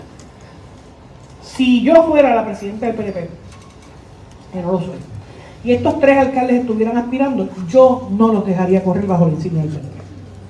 Yo creo que uno tiene que ser contundente en, contra de la corrupción y no permitir que personas que le hayan fallado la confianza pública estén como candidatos. Ellos tendrán su presunción de inocencia en los tribunales. Pero en política la percepción es completamente distinta. Aquí los candidatos que, que uno postule tienen que tener toda esa probidad moral. Les voy a dar ejemplo. En el caso del PNP, había un candidato a representante en un distrito de la zona norte, creo que se radicó su campaña, y tan pronto a mí me dijeron que tenía cuestionamiento eh, sobre su conducta moral, la primera en decir que yo no lo podía respaldar fui yo. Y busqué a una persona que aspirara, que es el caso del licenciado Díaz Banga, para que aspirara en ese distrito, porque yo creo que nosotros no podemos dejar un flanco vacío. Si usted tiene un caso, defiéndalo en los tribunales, limpie su reputación. Pero eh, en, este caso, estamos hablando de fondos públicos. Tú estás aspirando a administrar fondos públicos y has tenido señalamientos de corrupción.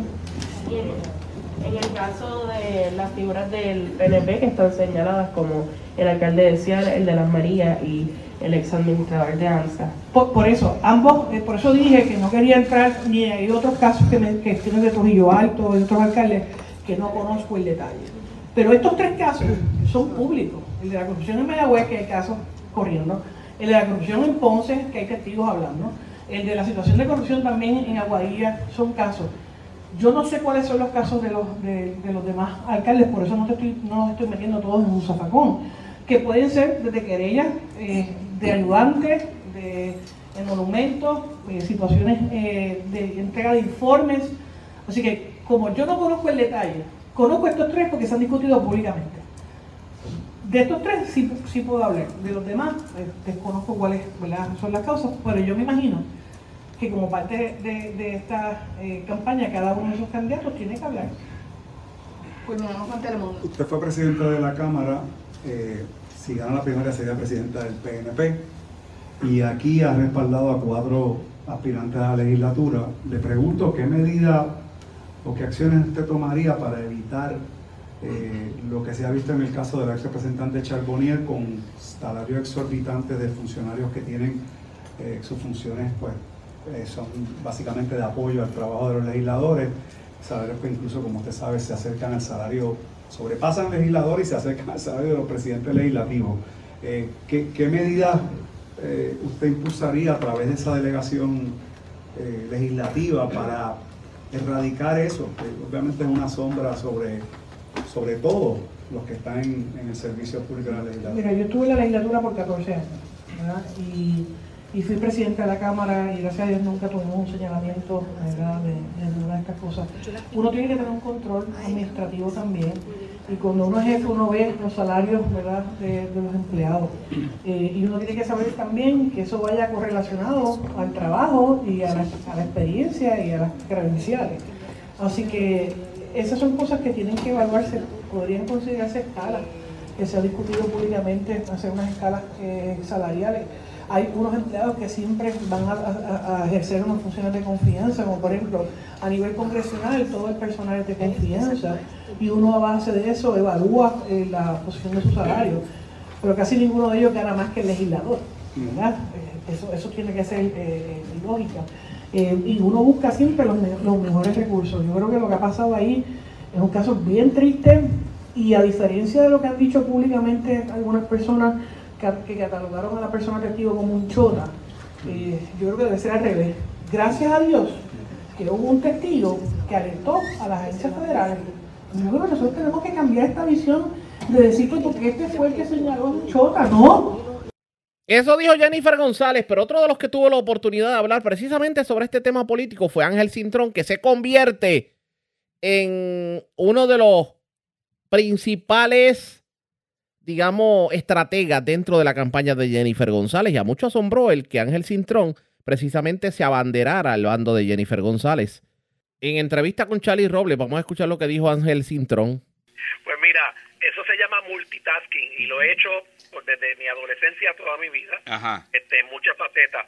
Este, en San Juan tenemos equipo maduro, equipo este, ya con veteranía, de que me siento muy orgulloso, es que está haciendo muy bien el trabajo y que hay formas eficientes de manejar. Y mientras estemos en la primaria, ellos van a estar, o vamos a estar en San Juan en una etapa diferente de proceso político que no debo divulgar en voz alta porque es estratégica. Así que, este, y, tengo apoyo en ese equipo, tengo a Alberto Escudero como, como, gerente ayudándome en el equipo de San Juan y en el equipo eh, de Jennifer, pues obviamente yo estoy en apoyo a Francisco eh, y tenemos la distribución de tareas este, y de cosas que se tienen que hacer. Así que Papá Dios nos ayuda a hacer lo que creemos que hay que hacer. Me, me equivoqué un poquito en la pregunta, porque hay que añadirle, porque también usted es el presidente del Partido Republicano. O sea, usted tiene tres sombreros ahora que debe estar como, como diez en un zapato. Eso es así, y lo vamos a hacer con el favor de Dios en el lado republicano. Eh, tenemos la primaria presidencial en Puerto Rico el 21 de abril y en esa vamos a estar trabajando. De hecho, para que para que veas cuán armonioso esto debe ser y va a ser, Edmundo, mi hermano Edwin, es el comisionado electoral del Partido Republicano y vamos a estar juntos trabajando esa primaria presidencial porque nuestras otras preferencias locales se, ponen a un lado para atender esto cuando sea el momento pertinente. Uno tiene que saber distinguir unas cosas de otras con mucha madurez y habemos personas en estos equipos políticos de la primaria que tenemos la experiencia y la madurez para manejar las cosas como se tienen que hacer para el bien de Puerto Rico y para el bien de los que creemos en la unión permanente con Estados Unidos. Aquí nos hicieron una pregunta en la emisora que yo creo que es una pregunta válida, eh, licenciado. Eh, ¿Cuál es la diferencia de un director político y un director de campaña? Porque nosotros vemos ahí que lo, lo, presentan usted en el periódico El Nuevo Día como director político. ¿Cuál es la diferencia del director político y el director de campaña?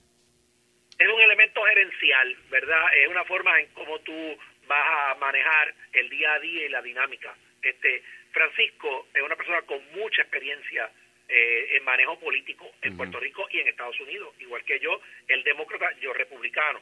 Este, y Francisco ya ha estado con Jennifer en dos ocasiones anteriores corriéndole campaña.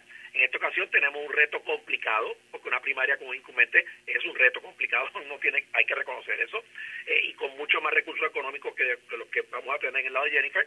Así que hay que hacer una distribución de tareas, ¿verdad? Y hay que, este, cada uno tiene una fortaleza que aporta. Eh, él es un gerente que va a estar a cargo de la operación de la campaña eh, día a día, ¿verdad? Y yo, por decir así, estoy este, dándole la mano a él para aportar mi conocimiento y experiencia en el manejo de esa gerencia, eh, sobre todo en el lado más político, que eso implica toda la interacción con el liderato de base, con el liderato político, alcalde, legisladores, eh, con los medios de comunicación, con la estrategia de esos medios de comunicación, con el mensaje, con el análisis del research este, y el diseño. Eh, así que nos complementamos en ese proceso porque los títulos no son tan importantes, lo importante es que tengamos conciencia de cómo vamos a hacer las cosas. Hay muchas que no se revelan en voz alta, porque yo no les puedo decir a mi competencia cómo yo voy a manejar esto, porque, ¿verdad? Ellos tienen su estilo, nosotros tenemos el nuestro, pero yo eso sí soy muy humilde, pero soy muy claro. Mis secretos de cocina yo no los comparto con nadie. No, yo me imagino los chefs. Oiga, eh, escuché la conferencia de prensa de que a usted tuvieron que convencerlo. Y me estuvo un poquito raro, ¿verdad? Porque eso casi, casi no lo dicen, ¿verdad? Me, tuvieron que convencer porque naturalmente tiene San Juan. ¿Cómo lo convencieron? Pues mira, este, déjame explicarte, ¿verdad? No, yo mi simpatía por Jennifer está clara y es inequívoca. Con el cariño y el amor que le tengo a Pedro, a quien conozco de una vida también, a él y su familia. O sea, una cosa no está reñida con la otra. Este, pero yo siento que Jennifer es la persona correcta por razones que ya mismo les voy a explicar.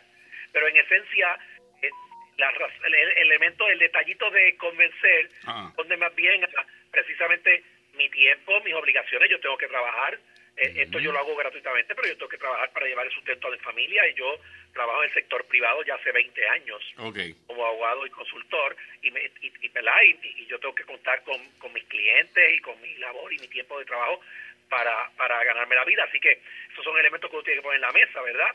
Otros elementos son precisamente el detalle de Miguel. Para mí Miguel es una prioridad que yo no puedo fallarle porque ya es una candidatura madura y San Juan es fundamental en esta batalla por Puerto Rico eh, por razones ideológicas este, y razones de que hay tenemos en Miguel un alcalde excelente de primer orden que no podemos desperdiciar.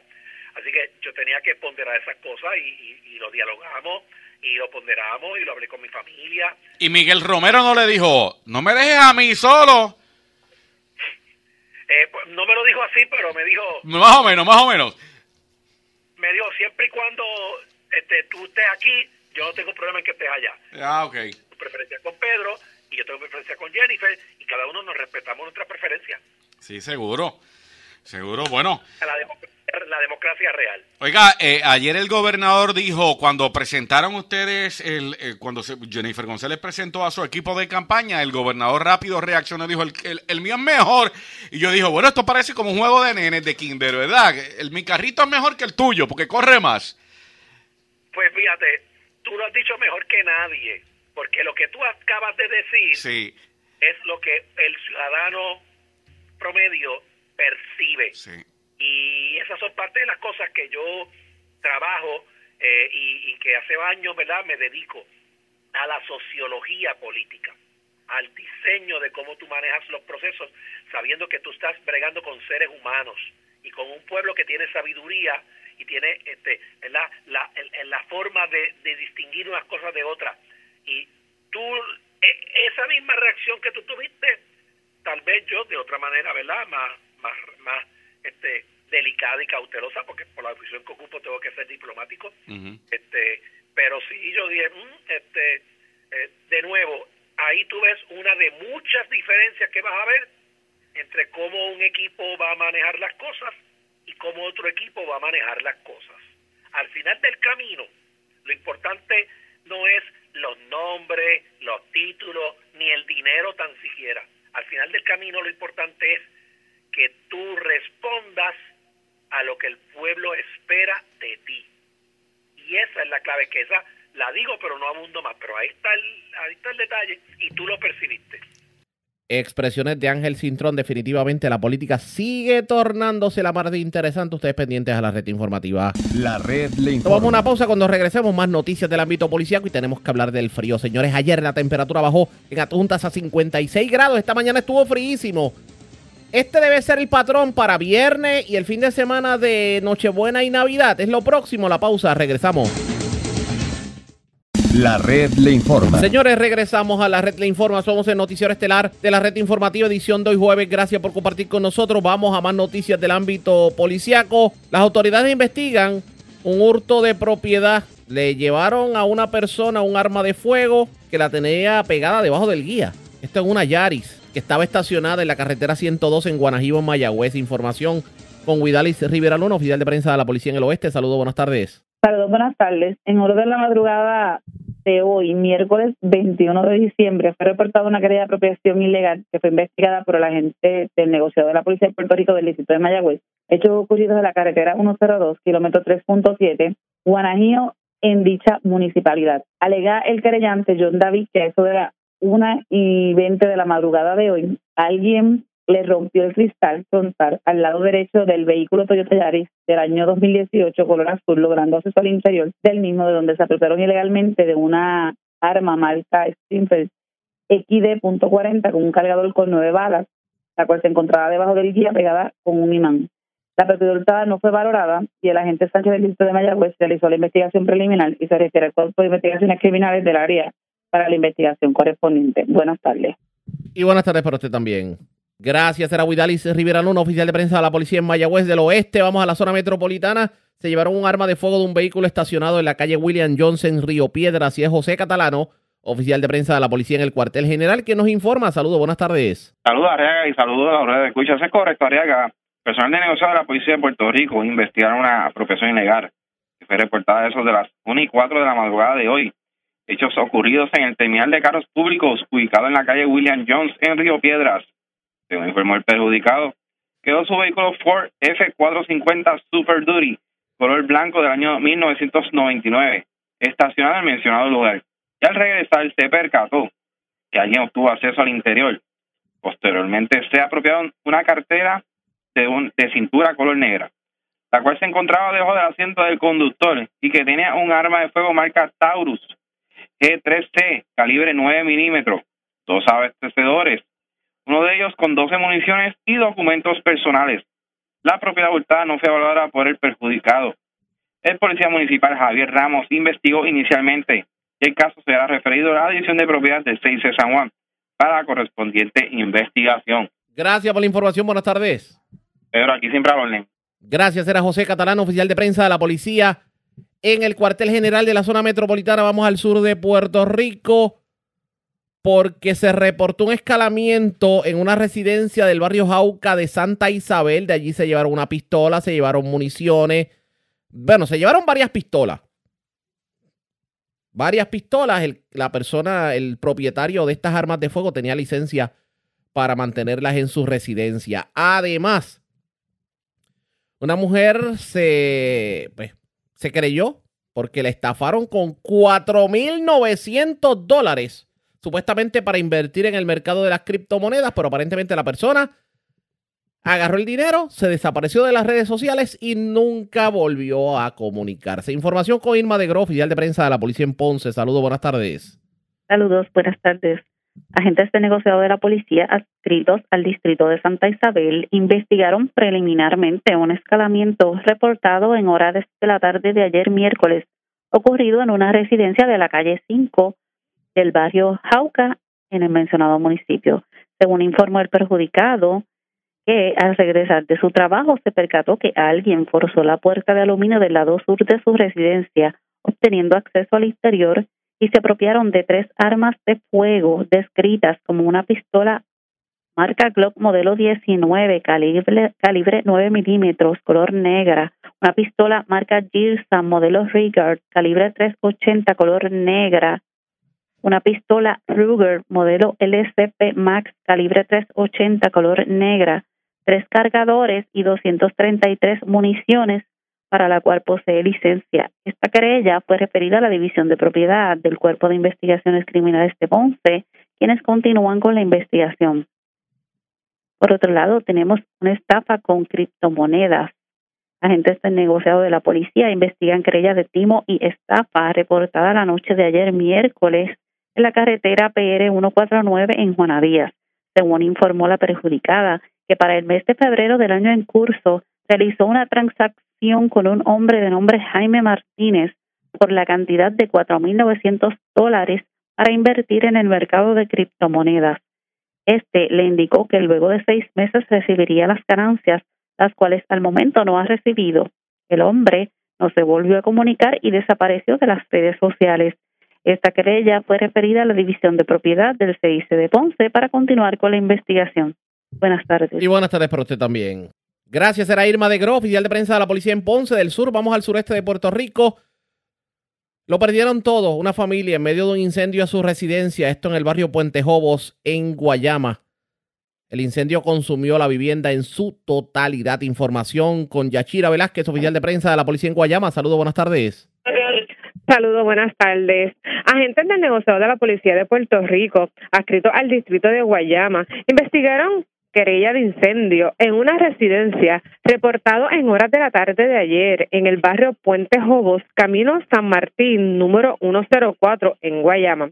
Según se informó, la residencia de una familia de dos adultos y tres menores de edad se encendió en su totalidad, perdiendo todas sus pertenencias. Estos fueron atendidos por emergencias médicas municipal quienes le brindaron los primeros auxilios. Personal de la Unidad de Bomberos Estatales del pueblo de Guayama extinguieron las llamas e investigaron cómo surgió el incendio. Este caso fue investigado por la agente Carmen Herrera, adscrita al distrito de Guayama. Se le suelta a la ciudadanía que de poseer alguna información que ayude a los esclarecimientos de estos casos, favor de llamar al 787-866-2020 o de manera confidencial al 787-343-2020. Y recuerda, valora y respeta la vida, no más balas al aire en la Navidad. Buenas tardes a y todos. buenas tardes a usted también. Gracias, era Yachira Velázquez, oficial de prensa de la policía en la zona de Guayama. Vamos a cambiar de tema porque, señores, las temperaturas han estado agradables en toda esta semana y bastante frío en la madrugada. Las temperaturas han alcanzado, por lo menos eh, extraoficialmente, observadores han visto temperaturas en los bajos 60 y en los altos 50 grados. ¿Qué, ¿Qué realmente ocurrió en la madrugada y qué debemos esperar mañana, esta noche, viernes y en el fin de semana navideño? Voy al Servicio Nacional de Metrología con el metrólogo Carlos Anselmi. Saludos, Anselmi. Buenas tardes, bienvenido. Buenas tardes. Y gracias por compartir con nosotros, Anselmi. Eh, pregunta, ¿a cuánto bajó el mercurio? ¿Por qué y qué debemos esperar? Pues mire, tenemos ahora mismo un frente frío al norte del área eh, que está, eh, y eso en, en combinación con un viento del nor norte al noreste, está trayendo una masa de aire mucho más fresca debido a que las temperaturas del océano han disminuido. Eh, las temperaturas mínimas en, en la madrugada estuvieron en los 50, los medios 50 en áreas de, del interior o en los bajos 60, o medios bajos 60. Entonces, en las áreas costeras, las temperaturas de igual manera estuvieron alcanzando los 60 grados. Han estado bastante frescas, algo 70, 70 grados, 60 grados que han estado bastante frescas en la zona de, de Puerto Rico. Eh, esto es debido a ese frente que les mencioné. Eh, el, el mismo frente va a traer más actividad de lluvia hoy en la tarde y, y entonces el patrón, va, vamos a movernos a un patrón más lluvioso a partir de esta noche hacia horas del sábado en la mañana y es debido a, a, esa, a ese frente frío que a medida que vaya este, penetrando más hacia el sur, hacia el, el mar Caribe, estaría generando ese patrón de lluvia sobre Puerto Rico y eso es lo que va a continuar por los próximos días. ¿Y las temperaturas deben estar así de bajas como las sentimos en estos días? ¿Cómo? ¿Me puedes hacer otra vez la pregunta? Sí, que, que, no lo escuché que bien. si las temperaturas deben estar así de bajas como las hemos sentido en los pasados días. Pues sí, es, eso es debido a ese frente frío que va a estar sobre nosotros y estamos moviéndonos a unas temperaturas más típicas del mes de diciembre. En algunas ocasiones podrían estar un poquito más frescas y va, va a continuar de esa manera. ¿Cuál fue la temperatura más baja? ¿Cuál ha sido la que se ha registrado en estos días? Pues mira, en nuestras estaciones oficiales tenemos un 59 en la madrugada de hoy, jueves, eh, jueves, pero ayer miércoles tuve unas temperaturas de un 56 también en esa estación de adjunta AES y más o menos han estado así en los medios en los medios 50 eh, deberían de estar relativamente similares en los valles y en las áreas montañosas. Entiendo. Vamos a estar pendientes a lo que ocurre entonces en el mar. Me imagino que bastante complicada la bien situación. peligroso, bien peligroso están las condiciones marítimas. Eh, tenemos oleaje rompiente en las costas del Atlántico y con exposición hacia el norte, noreste. Eh, de oleaje rompiente que debe estar fluctuando entre 10, de 10 y es debido a una marejada de periodo largo. De, ese periodo está fluctuando entre 12 y 14 segundos y esa marejada viene desde el noreste que se generó en el Océano Atlántico y se propagó a través de las aguas hasta llegar a nosotros y está generando eh, condiciones sumamente peligrosas para los bañistas y para los navegadores, en especial de embarcaciones pequeñas. So, tengan cuidado. Eh, la recomendación es que se aleje, mantengan alejados de las costas en el Atlántico para que así evitar alguna pérdida. Bueno, vamos a ver qué termina ocurriendo y cómo vamos a despedir el año. Gracias por haber compartido con nosotros. Feliz Navidad. A la, gracias igualmente a todos. Como no, era el metrólogo Carlos Anselmi del Servicio Nacional de Meteorología. Nos vamos a la pausa. Regresamos a la parte final del noticiero estelar de la red informativa.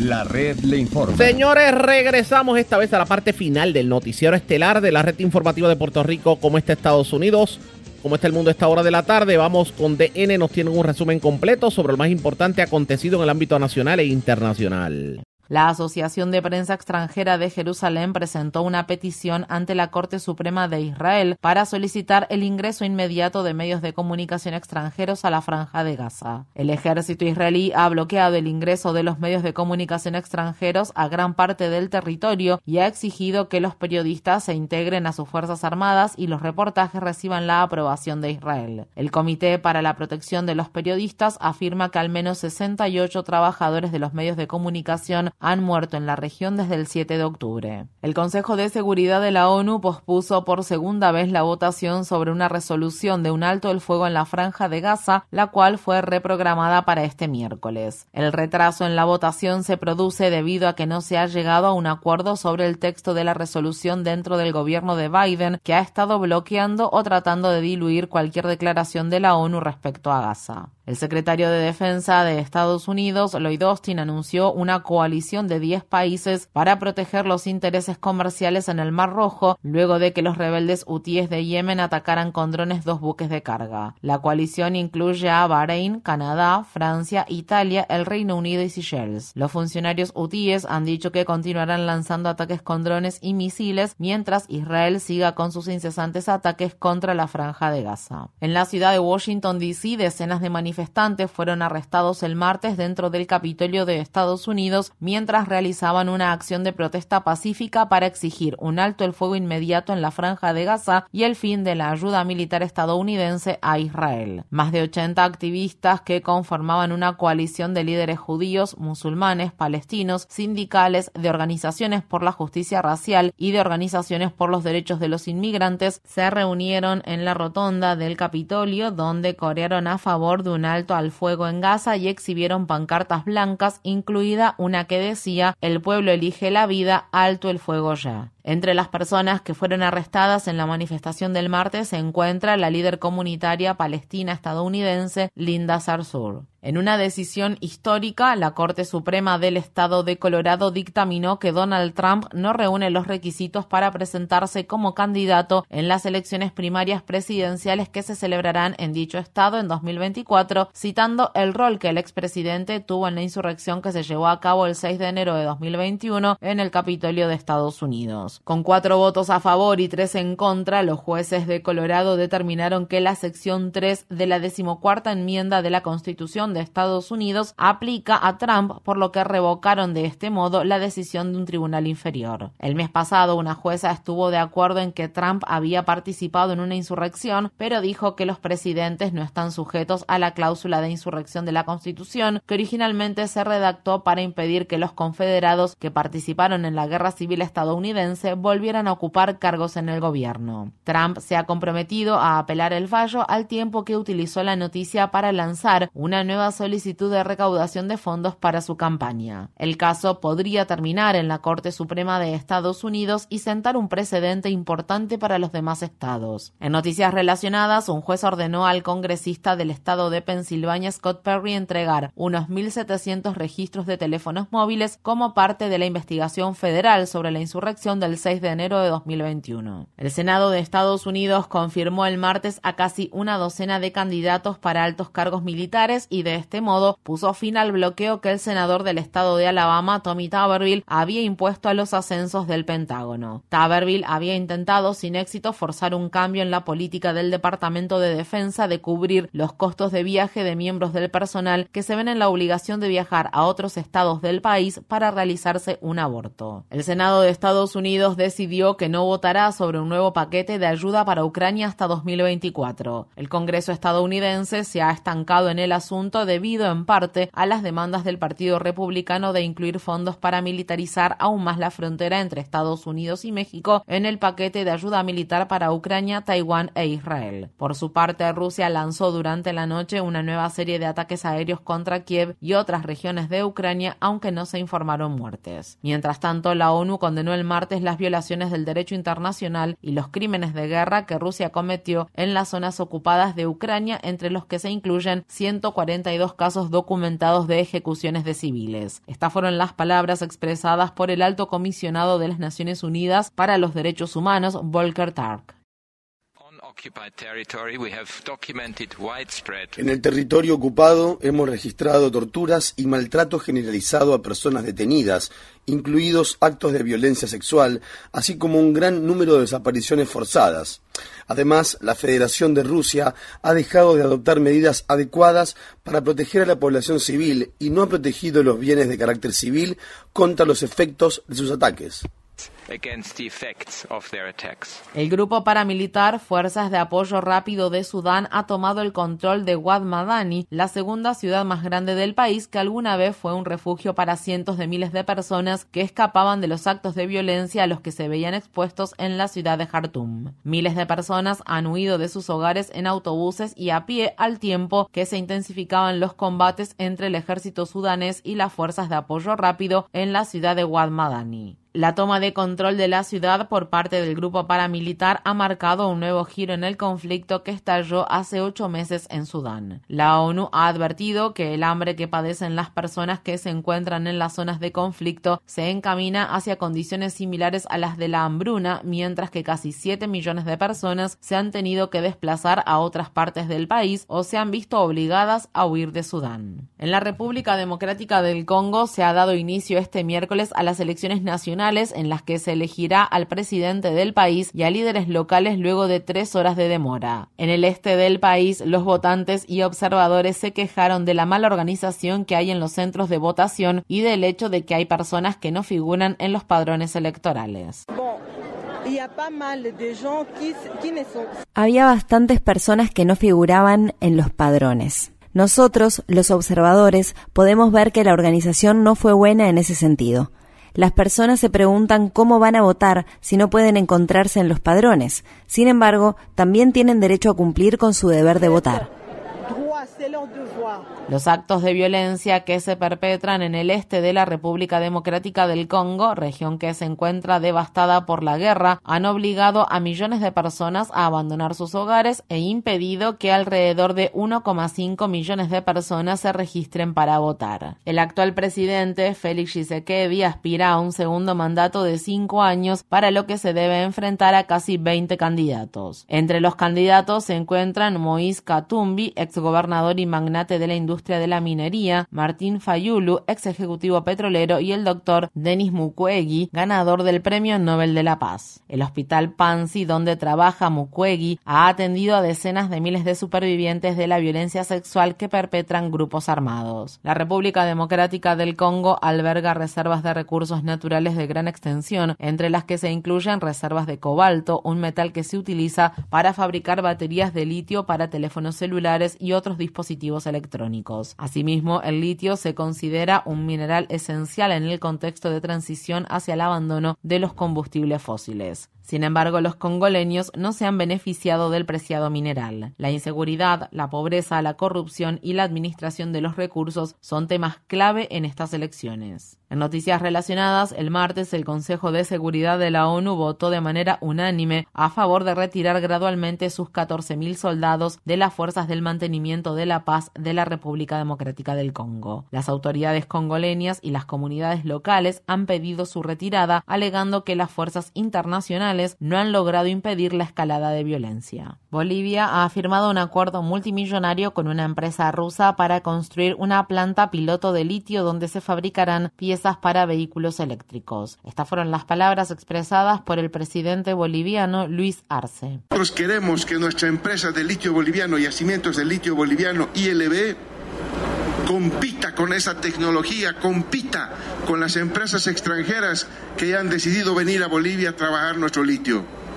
Y queremos esa competencia porque nosotros somos la primera reserva mundial del litio. Bolivia tiene los yacimientos de litio sin explotar más grandes del mundo, lo que atrae el interés de potencias extranjeras. A principios de 2023, la empresa estatal boliviana YLB también firmó un acuerdo con China. Sin embargo, muchos se han opuesto a la explotación del litio por temor a que pueda provocar el desplazamiento y el empobrecimiento de las comunidades indígenas de los Andes. Por su parte, los ambientalistas también han advertido que la extracción de litio impone grandes demandas de suministros de agua dulce. La gobernadora de Nueva York, Kathy Hochul, firmó un proyecto de ley que crea una comisión para considerar la posibilidad de compensar a los neoyorquinos negros que han sufrido el continuo legado de la esclavitud y el racismo. Este es el tercer estado, después de California e Illinois, en crear un grupo de trabajo de este tipo. Entre otras cosas, la comisión investigará la discriminación en relación con la vivienda, el trato por parte de la policía y las tasas de encarcelamiento, así como la desigualdad de ingresos de los residentes negros de Nueva York. Un informe que la oficina del Contralor de la Ciudad de Nueva York publicó recientemente halló que los hogares de los residentes blancos cuentan con un patrimonio neto promedio casi 15 veces mayor que el de los hogares de los residentes negros. La comisión podría recomendar compensaciones monetarias o de otro tipo, aunque el Estado no estaría obligado a atenerse a ellas. Estas fueron las palabras expresadas por el reverendo Al Sharpton el martes en la ceremonia de firma. No sé qué decisión tomará la comisión, pero sé que se está haciendo historia con esto, porque hay una comisión y hay un reconocimiento, y a veces, aunque el dolor y la herida no puedan borrarse, se obtiene una gran ganancia del hecho de que se reconozca que debe haber una compensación.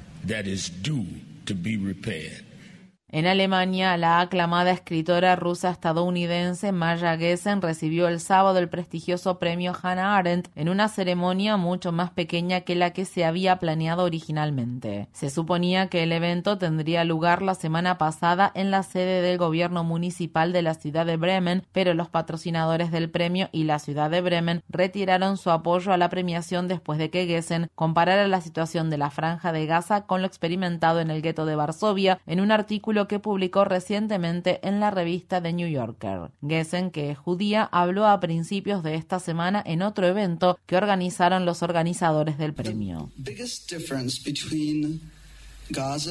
La mayor diferencia entre Gaza y los guetos judíos de la Europa ocupada por los nazis es que los habitantes de la franja, muchos gazatíes, la mayoría de los gazatíes siguen vivos y el mundo todavía tiene la oportunidad de hacer algo al respecto.